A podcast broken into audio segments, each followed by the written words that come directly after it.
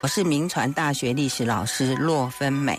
呃，我今天要在节目中跟各位听众分享的主题是“爱拼才会赢”，谈清朝台湾民变的参与者。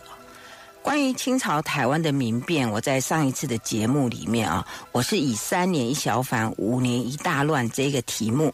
啊，来跟各位来谈这个清朝台湾民变。那我当时呢，我主要是以时间来看这个民变在台湾出现的频率啊。那后来就有得出说，台湾民变哦，在十七世纪大概有四次。在十八世纪有三十九次，在十九世纪有六十四次的这的这样的一个结果哦。那再就我又就这个地区来跟各位谈啊，谈这个台湾到底哪些地方民变出现的频率比较高？那我们会发现，就是说，呃，譬如说在民变比较早，呃，在那个比较早开发的南部就有六十次，在云林有五次，中部有二十五次，北部有九次。宜兰四次，东部一次，地点不详的有三次。那看这个状况，显然哦，台湾的民变的发生呢，是随着台湾的开发，呃，然后慢慢增加的啊、那总之呢，在整个清朝前后一百零五次的民变，几乎把台湾已经开拓的地方都骚动过了，而且也牵涉到不少人啊。那民变出现如此的频繁哦，那到底是哪些人在参加这个民变啊？所以这些参与民变的人的状态，当然我们需要好好的、好好的来探究。所以我今天就以“爱拼才会赢”这个题目呢，来跟各位来谈谈台湾民变的参与者。这个参与者包括起事者，还有追随者啊。那我想，“爱拼才会赢”这首歌哦，大家都很熟悉了哈，甚至连对岸的大陆人都认为。这是能够代表台湾的一首歌曲啊！那我想这一首歌曲之所以能够红极一时，应该是这个歌词呢，颇能抓住台湾人这种打拼的精神啊！那当年我们祖先唐山过台湾呢，在台湾打拼，就是为了要求生存嘛，为了出头天。但是真的爱拼才会赢吗？拼了一定会赢吗？哈，我想“打拼”就打拼这两个字哦，可以有很多不同的解读。但是从字面上看起来，好像颇吻合台湾历史上这种以肉搏或者斗殴的画面呢。所以我今天就想借着这一个题目叫“爱拼才会赢”啊，来谈谈历史上台湾历史上这些打拼的人。那我一直在节目中都形容说，台湾历史上这些打拼的人是不怕死的人啊，因为像我在上次的节目里面，我有谈到说，清朝廷哦对这些造反者的处罚，呃是非常的严酷的哈，呃。譬如说，这个许达安教授他就说：“他说清朝台湾的民变呢，大部分都是失败。那应该说全部都是失败了哈。那起事的逃都逃啊，逃不了的就被抓到处死，财产被没收，家族被连坐哦。那后代即使有幸存者，也很难翻身哦。所以这个惩罚是非常的严厉而且残酷。”而且这样的情况哦，在台湾民间的那种歌仔册叫歌册哦，呃，里面就有一一首叫做《新仔一歌诗》中哦，他就有这样的一一个一段歌词，他说：“这歌是实，不是虚，老弟爱传到后世，坑人惊儿，唔当判判反哦的代志，你若有谋反哦，的俩来哇哇给你拍死，不免官府受凌迟。”残横草气耍伶俐，呃，这首歌词的意思就是说，你一旦造反哦，先不要说被官府处以极刑啊，呃，处死，而且只要一想到说你辛苦开垦的田园会被官府没收的一干二净，这就已经让人难以承受。呃，刷淋漓这个字就是说。家产全部全被全数充公，那造反者落得一无所有啊！那我们知道台湾的汉人是移民开垦者最多嘛，那失去田园等于这些农民等于就是要这些农民的命啊！所以这首歌，这首叫做《新愁新有新有一歌诗》啊的这种歌子寡彩，呃，就是来劝大家不要随便造反啊！那这一首。歌诗啊，它其实是有另外一个名字啊，叫做天地会的红旗反，或者是戴万生，就是戴朝春的反清歌。这大概是在一九二五年了，由这个杨清池弹唱，然后赖和把它记录为文字，在一九三六年由这个公安中把它整理发表在台湾的新文学杂志上啊。那这当然相当反映整个清朝时期台湾反乱的状况啊。那既然造反的结果是这么悲惨，那就值得我们好奇的是哦，究竟清朝时期的台湾有多少人是什么样的人？这么不怕死？我以下呢，就就几个方面来为听众们分析啊。我们先就这个参与民变的人数来看啊。呃，就人数而言呢，据这个许达安教授啊，他依照可以查考的资料，总共有七十五次的民变来统计啊，他得出说，呃，有有十个人参加的。哎，只有十个人以下的人参加的有八次，十一个人到五十个人参加的有二十次，五十一人到一百人参加的有十三次，一百零一人到一千人参加的有二十一次，那一千零一人到五千人参加的有六次。五千零一人到九千九百人参加的有两次，一万人以上的有五次啊。那据这个许达安教授他说，他说刚刚谈的这个数据啊，如果是上千的这个数量，都是官方的统计。那我们知道官方。官方方面啊，呃，造反的人他当然不可能都被他抓到，但是被杀的、被抓的几乎都是有名有姓哦，所以他们可以根据这样子来做一个。统计啊，看看到底有多少人参加。但是呢，这个官方的估计哦，常常有膨胀数字的状况啊。特别他刚讲到那个有超过一万人的五次啊，这个五次其实是呃一七二一年康熙六十年的朱一贵事件，还有一七八八年乾隆五十三年的林爽文事件。一八零零年嘉庆五年到一八零五到一八零七年，就是嘉庆十到十二年的蔡迁事件；一八三二年道光十二年的张炳事件，还有一八六二年同治元年的戴潮春事件啊，大概是指这五次有超过一万人次参加。那这五次超过一万人到底有多少人啊？我们来看一下那个官方的数字，呃，还有一些民间的资料里面看的状况啊，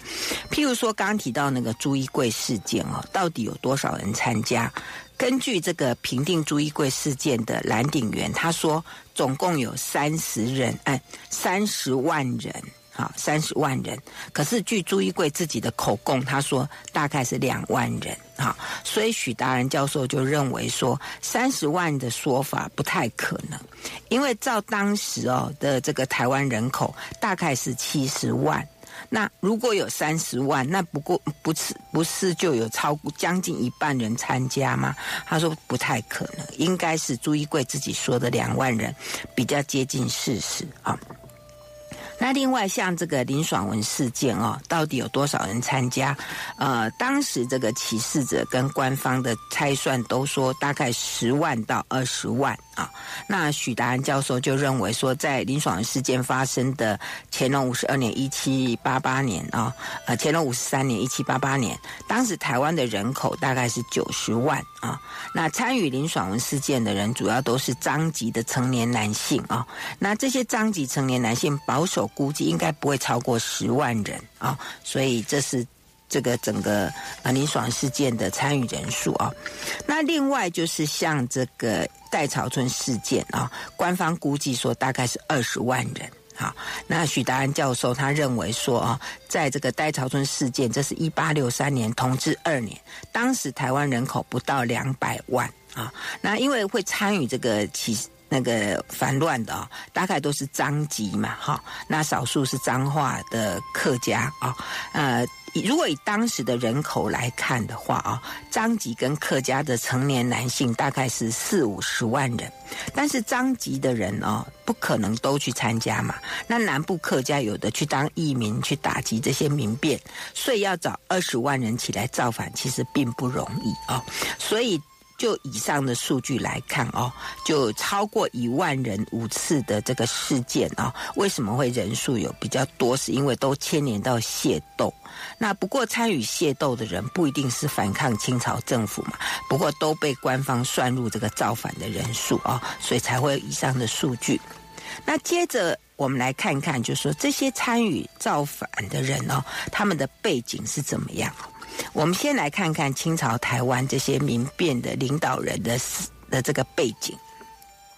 据这个许达仁教授的研究，他说这些起事造反大概一百多个领导人啊，基本上都是来自各阶层，不过。是缺读书人啊，就是没有一个读书人是担任这个呃，就是民间反变的这个领导人啊。那许达安教授更从四十六个有背景资料的领导人去分析，发现哦，这些人明显家庭环境都是属于比较富裕的，譬如说可能是地主啦、呃富翁啦、土豪或者是商人哦，这样的人大概有二十个人。另外还有是海盗啊、宗族领袖。还有这种义民的首领啊，这种有呃七个人啊，也算是有钱人啊。总计呢，就说经济情况不错的，大概占了这些领导人的五分之三啊。那这些民变的领导人哦，之所以会成为领导人，像我刚刚讲，就是有一些就是有钱人嘛，在地方上。呃，比较影响力，所以本来在地方上就是当头的，那自然他就有了这种反乱，他就会起来领导啊。还有像海盗啊这种本来就犯过罪啊，要起来造反，当然也比较容易啊。那另外这些呃造反的民变领袖，大抵都有一些特点来吸引他的部众，譬如说像。朱一贵啊，林爽文这些人平常就很慷慨，很讲义气啊，而成了这个结拜跟会社的大哥，那自然就成了一种领袖。啊，呃，我之前谈到那个林爽文事件的时候啊，我就以大哥难为哦来形容说，哎，林爽文其实他是在这种呃，因为身为大哥嘛，那被大家拥戴，呃，不得不就起来呃领导了这样的一次的一个呃民变反乱的事情啊。那至于这些民变的追随者啊，呃，据许达安教授的研究，他说在十八世纪参与民变起事的哈，呃，差不多有。一半以上是有工作、有职业的哈，那特别值得观察的是一些农民也参加耶。这个农民包括地主跟佃农。啊那我们知道，在十八世纪初哦，其实台湾南部还有不少的土地是可以开垦，而且我们知道，向来这个农民都比较执着于土地嘛。那除非他们的生命财产遭受到威胁，否则他们应该不会轻易参与这种烦乱的事情，更难更难得去演变成这种武装抗争的事情。可是为什么十八世纪的台湾的民变里面，却有很多农民去参加呢？那据许达安教授的推测，他说有一种可能是因为这些农民呢，想要保存或者恢复他们原来就已经享有的一些呃权利或者是一些习惯。那另外有一种可能是说，当这个民变发生的时候哦，这些农民为了避免麻烦，他只能选择附和这些起事者。啊，这是大概在十八世纪。那到了十八世纪的末叶，还有十九世纪的时候啊，那因为这个资料很少哦，就参与民变者的资料很少，很没有办法准确的分析出来。不过许达仁教授从一些少有的资料里面呢，他约略可以探探测出说，哎。虽然还是有民变，呃，有一些农民参加，但更多参加的是一些生活比较不安定的人，主要是游民，也就是我们俗称的罗汉卡啊、哦。那关于这个罗汉卡、罗汉教，我会另外立一个单元来探讨，所以我这里就不多谈了啊。接下来呢，可能我们可以来探究一下，就说，哎，这些参与民变的人，他们的意愿是怎么样？他们到底是自愿的，还是被逼迫的？哈，按照这个许达安教授的研究，他说大部分是自愿呐，那少部分是被逼迫。哈，那究竟被逼迫的比例是占多少啊？我们倒是可以来观察一下哈。呃，因为这种所谓被逼迫者的数量哦，是由清朝取得的口供里面得得出来的啊，那。清朝在林爽文事件之后啊，他就鼓励这些造反者自首。啊，所以有些原先可能是自愿去造反的，那为了脱罪，他就改成自己是被逼迫来参加，而且呢，因为是官方所发表的数据嘛，哈，当然。如果官方发表这些数据，当然是要显示对官方比较有利的一些呃观点嘛，哈，所以他当然可以因此来呃表示是说，哎，因为很多人都是被逼迫，所以对朝廷没有太大的威胁性，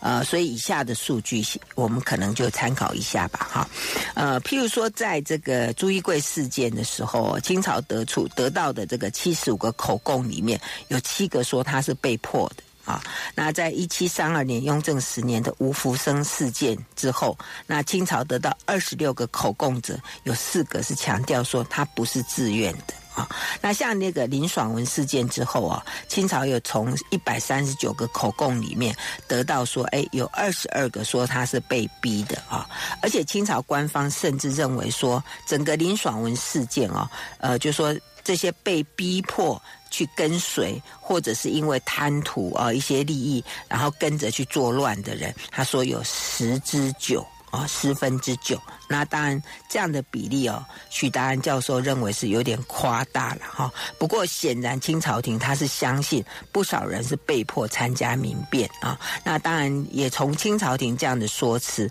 也凸显出说，清朝廷在当时啊，他们并没有正视造成台湾民变产生的原因啊，只是说啊，这些人都是被逼的啦，不得已去参加的啦，所以没什么威胁啊。而且在林爽文事件之后啊，因为清朝廷鼓励参参与者。自首嘛，啊，那。至于那你自首之后，清朝廷会怎么处置啊？呃，当时是这样的处置方式，就是说，你如果在民变的时候是被强迫哦来参加，但是你在这个参加期间你没有烧杀抢那个掳掠的哈，那你自首之后呢，就被送到新疆或者黑龙江去当奴隶啊，至少可以免于一死嘛。因为我们知道这个呃清朝的处罚很严格，大家抓到原来都是死，那你现在可以免于死，那所以大家就。呃，既然有这样的自首条例嘛，所以本有些本来是自自愿参加的啊，一有机会就去自首，所以其实也很难确定说当初这些自首者到底是自愿还是被逼的啊。呃，另外一个呢，也值得大家来呃探究一下，就是说，诶，那在这个所谓的民变里面啊，所谓的读书人的动向怎么样？据这个许达安教授的研究，他说，在十九世纪以前的台湾人口，大概有百分之九十都不认识字。那民变的领导人里面啊，我们刚刚有提到说，呃，起事者一百多个领导者啊，呃，主要都来自各阶层，但是只缺读书人哈。那当然少数有认识字的，比如说戴潮春啊、施九段可能认识字，那大部分都不认识字。所以清朝时期的台湾民变呢，几乎可以说是不认识字的带个不认识字的人去造反哈。也因此，这些民变的领导人，他们很需要这些读书。书人帮忙做参谋或者写文书啊，但是通常这个读书人最清楚说，如果参加这种民变造反之后啊，不但功名利禄会丢掉，甚至连命都会赔掉。所以一旦发生这个有人在造反啊，民变发生的时候，那这些读书人就先把造反者骂成贼之后，然后就跑得远远的啊，或者呢就去帮朝廷平乱。因此呢，如果有人去参加这个民变的这些读书人，通常都是被逼迫的哈。那据这个文献所记载哦，当时被逼迫参加的读书人哈，有功名的大概都是秀才啦，那最高的是贡生啊。比如说在这个朱一贵事件的时候啊，那朱一贵的干部就要这个。凤山的贡生叫郑应求啊，要他说哎，替这个朱朱一贵献策一下，就这个郑应求拒绝，啊，漏夜就带着他的妻子逃跑，他留下的房子就被烧掉了啊。那另外呢，朱一贵他们又强迫当时呃一个已经七十岁、七十多岁的贡生叫做王科替他办事啊。呃，另外呢，在林爽文事件期间哦，有一位教书的秀才叫做简。简天德啊，呃，那林爽文的同伙人那个庄大田哦，就逼他做文书，还要他写信给林爽文啊。那我刚我们以前谈到林爽文的时候啊，有提到林爽文说他说他自己自称自己不认识字，所以林爽文身边应该还有读书人吧？不然谁帮他读信呢？啊？那另外呢，当时的这个读书人呢，有的则不只是帮忙做参谋或者写文书，甚至还间接的参加了民变，譬如说。在那个戴潮春事件的时候啊，戴潮春就有封一个秀才叫做陈化基做知府。那这个陈化基哦，他曾经建议戴潮春说：“你哈不要劫掠哈，不要到处烧杀掳掠，以买人心。”但是这个意见并没有被采纳啊。那另外，戴潮春要的读书人呢，不一定要有功名，只要你认识字，然后在衙门做过事就可以的哈。那譬如说，曾经在彰化县做过梁书的一个叫庄天。府啊，他就当了这个代朝村的左丞相，帮他管这个兵马钱粮，而且还帮他。去攻打这个嘉义三次啊！只是这种情况下的读书人，是不是像我前面讲几个说是被逼迫参加的？这个就可能要进一步来考察了啊！那这些不怕死的民变的参与者啊，另外一方面值得我们来好奇的说，哎，他们到底是什么样的年龄哦？那他们的婚姻状况怎么样？那他们跟这些他们这些所有参与者之间的关系是什么呢？好，我们先谈到这里，休息一下，广告过后再回到。News 九八九八讲堂，欢迎回到 News 九八九八讲堂，我是洛芬美。我今天在节目中跟各位听众分享的主题是。爱拼才会赢啊！谈清朝台湾民变的参与者啊，我这里的参与者指的是起事者跟追随者啊。那这些不怕死的民变参与者啊，他们到底是在什么样的年龄去做这些事情啊？我想我们接下来来为各位来报告啊。那我们之前有谈过说，朱一贵被处死刑的时候是三十三岁，那林爽文被处死刑的时候是三十二岁啊。那当然戴朝春是例外啊，他在起事。的时候大概已经七十岁了哈。那我刚刚提到的那个朱一贵跟林爽文，他们以三十几岁的年龄，呃，因为领导民变来呃来过世啊。那据许达安教授的研究，他说整个清朝台湾民变的领导者平均年龄是四十点三岁啊，大概就是属于比较青壮年的时期啊。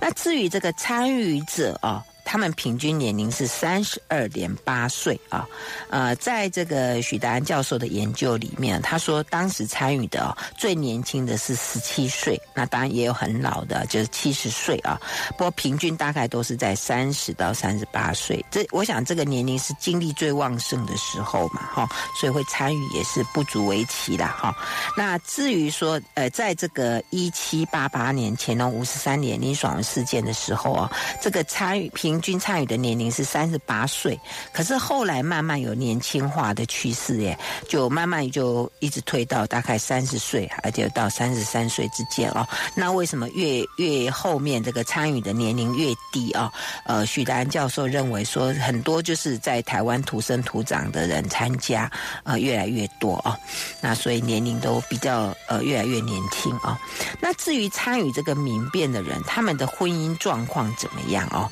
因为我们刚提到说，参与这个台湾民变的参与者哦，就这些追随者，平均年龄是三十二点八岁。那这个年龄应该是已经结婚的年龄嘛，哈。所以以下我们就很好奇说，哎，那婚姻的状况跟台湾民变发生的这个之间的关系哦，到底怎么样哦？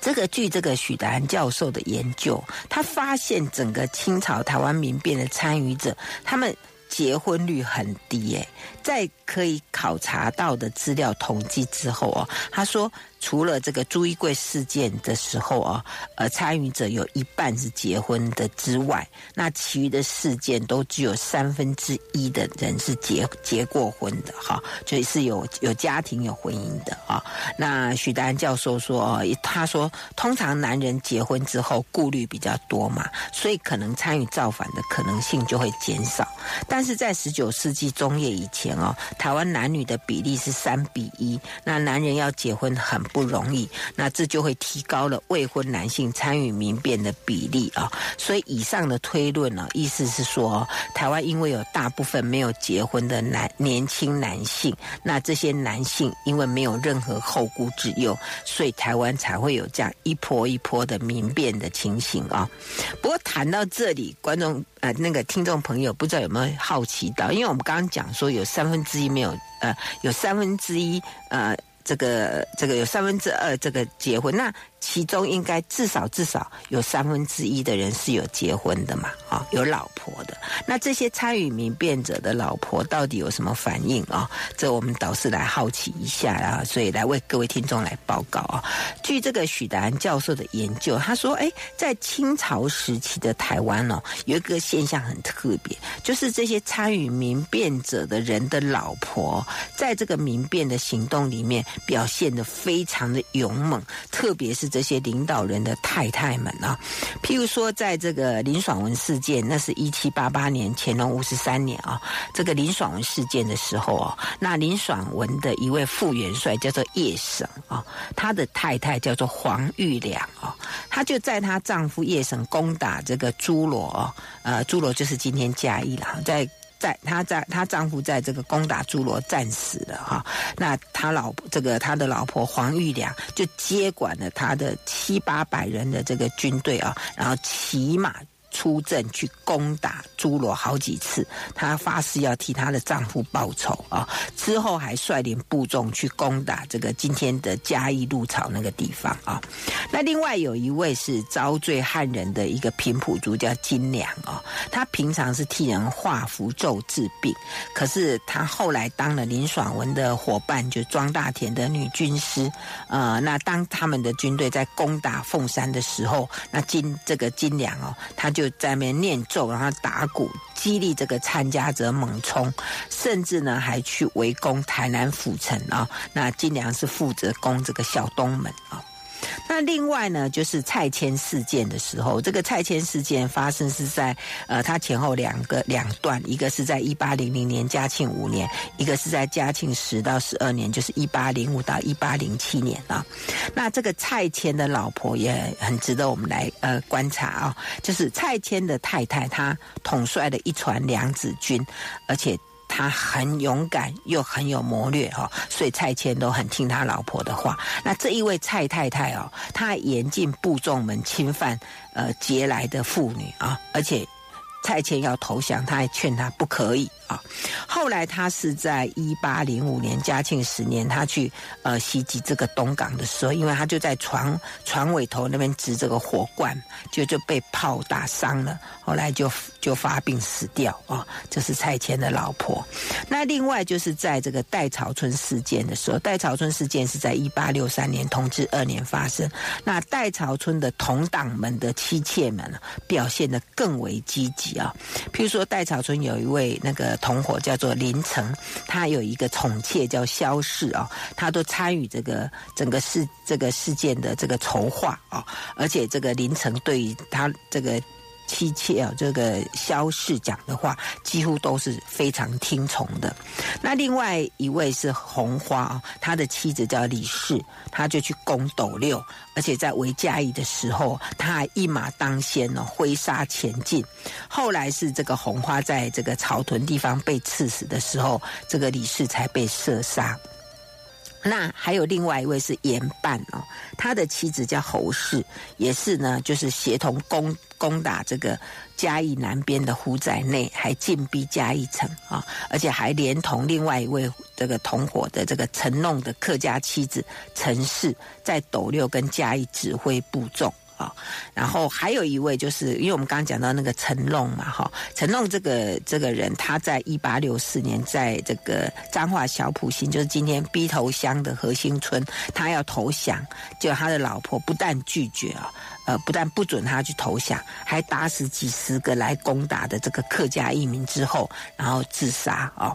那还有一位更猛的，是一位叫做廖谭，他的。小妾啊，呃，这个小妾还被封为征西女元帅，她名字叫做蔡麦良哦。然后她在这个西罗的地方哦，把一些听从官兵的一些店铺啊，一共一百多家，把它给烧了。而且她每次在督战的时候哦，都是头头上裹着这个红巾啊，身披黄衣啊，骑着马在那边督战哈。而且她最后被抓到的时候，她很义气凛然的说：“我造反都是我自己负责，跟我的丈夫廖谭无关哦。”看起来这个气势很很强哦。那就是因为这些太太们都打头阵啊，表现的比他们的丈夫更勇猛。呃，这也增加了这个戴潮春事件整个的这个造反的声势啊。那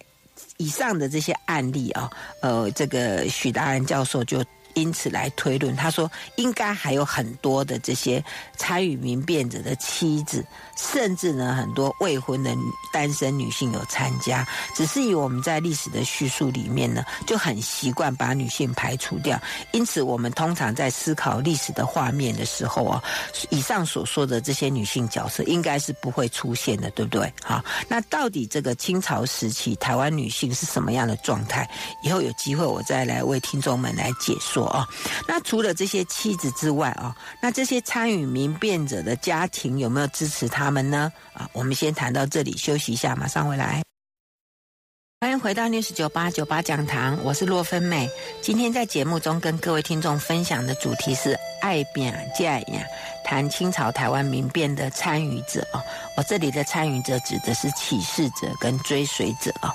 那我在前一段节目里面啊，谈到台湾民变里面有许多参与者的妻子们表现得比她的丈夫还要勇猛啊。那除了妻子们的相挺之外，那家庭家庭的这个支持度怎么样呢？啊，我在上次的节目里面有听到说，呃，有提到说那个清朝廷啊，对造反者还有他的家属的惩罚是非常严酷严酷的，对不对？说当时呢，这个被清朝一抓啊，呃，逃的逃，跑的跑，那被抓到的就处死，财产没收，还有家族连坐，连后代即使幸存都很难翻身啊。那清朝廷这样的一种抄家灭族的做法，应该是想要引起这种宗族亲人的恐惧，然后让这些宗族亲人呢，来成为这些民变造反者的阻碍吧。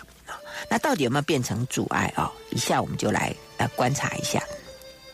当时的确有那种组长出面阻碍的状况啊，譬如说我们之前谈到那个呃林爽文事件的时候，就提到说那个林爽文要叛变的时，呃想要起来起事的时候，因为是他的同族林办来邀请他嘛哈，那当时他的族人呃族长这个林实，还有这个族里面的大佬林绕等人就表示反对，而且还把林爽文藏匿在山里面，呃，避免他的众兄弟来威胁他出面领导。但是呢，我们知道最后林爽还是起来造反了。为什么？因为按照这个刘玲玲的研究，他说，因为林半等人既既然都已经决定好了。所以，这个身为大哥的林爽文，他根本就骑虎难下啊！而且后，所以后来林半等再去邀约的时候，他就起来了哈。那这是当时的情况哈。不过，不管怎么样，我们可以看出说，哎，林爽文家族里面的族长哈，好像说服力是不太够的样子哈。那其实这应该不是只有林爽文家的问题啦啊！按照这个许达仁教授的推论，他说，因为在这个十八世纪的时候。台湾的宗族组织呢还不够强大，好，所以宗族组织不能发挥什么样的很大的那种阻碍的效果哈。那而且这个林爽文事件之后，甚至到这个十九世纪啊，呃，同族起来造反的还是很多哈。所以这显然就是说，哎，整个这个宗族组在台湾的这个宗族组织的。这个状况其实比较薄弱，或者我们可以说这个宗族的概念比较薄弱吧。所以这些起事造反者根本就不怕被抄家灭族，就他不怕整个家族子整个被毁掉的这样的一个恐惧啊。反正他就是要跟官府对抗到底啊。而且很奇怪的事情是说啊，清朝廷这种抄家灭族的惩罚，就是从这个朱一贵事件开始，这些造反者哈，好像。根本就不怕被抄家灭族，因为按照这个许达安教授的研究，他说，就是从朱一贵事件之后，台湾的民变好像就有那种全家一起行动的那种状况哎哈，比如说有这个父子兄弟造反的啊，然后呢，有的是同时造反，有的是兄长死了，那弟弟也去拼了哈，那有些还是爸爸带着儿子造反，像那个我们刚刚有讲到一个叫吴福生的事件，这是在一七三二年雍正十年，这个吴福生就带着他的三个儿子造反，那三个儿子没有被抓去，所以是一年后他们还想再造反啊，那另外就是我们之前。提一直提到的这个林爽文事件嘛，哈，那林爽文就是跟他爸爸林劝一起商量对策啊，所以为什么会有这种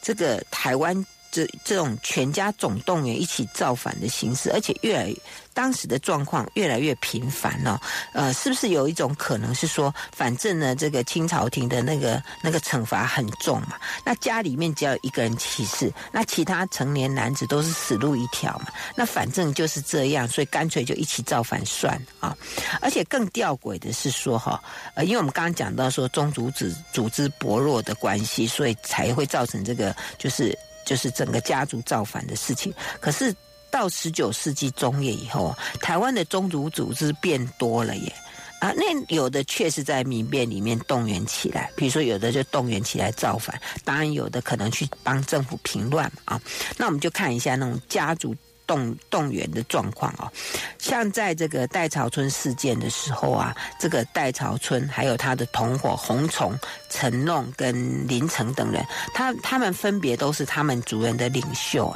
所以他们一动员起来，这个民变的规模就很大，因为都是家族总动员嘛，哈。那像戴潮春，他就会用一些他的家人，譬如说他的叔叔跟他的两个侄子去当他的大领大将军，那他两个外甥呢？分别做他的左右丞相啊，所以总之，这个宗族的组织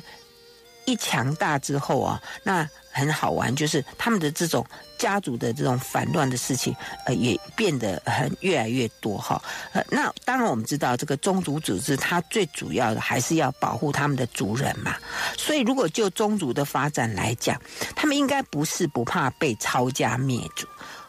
也许他们认为说爱比爱加一样嘛，反正就是拼一个，万一他们赢了，也许这个家族就更有安全哈。呃，像我们上次谈到林爽文的时候，也有提到说，他们觉得家族受到威胁，所以他们必须要起来啊、就是起来造反啊，可能可以为他们家族得到更多的安全吧啊。那如果就个人的生涯发展来看哦，我们会发现很多参与这个民变的人，他们都是从小角色开始啊。那等到这个造反经验越来越多之后，他们就当起领袖。那有的本来是参加不同的民变，那一有机会呢，他们就共同结集起来，哎，一起再来造反这样啊。啊，有的参加过一次，可是忍耐了等十五年、二十三十年，哎，他们又来造反一次。那这些一再参加的。这些人看起来好像简直是把这个造反当做事业，而且还鼓励族人说来抗争啊、哦！那如此的生命历程，应该不是不怕被砍头吧？也应该是他们可能认为说放手一搏吧，爱拼才会赢吧，也许这是他们出头天的好机会啊。那我想关于这个清朝统治下的台湾民变，呃，还有很多的面向等待厘清。那我们今天谈到这里，我做一个简单的结语啊。我想我们当年这些祖先，他们选择以这种拼斗的方式生存，绝对不是为了求死啊。他们应该是以为这样的放手一搏的模式，可以为他们赢得更好的生活。只是真的爱拼才会赢吗？他们到底赢到了什么呢？好，我们今天节目进行到这里，谢谢收听九八讲堂，再见喽。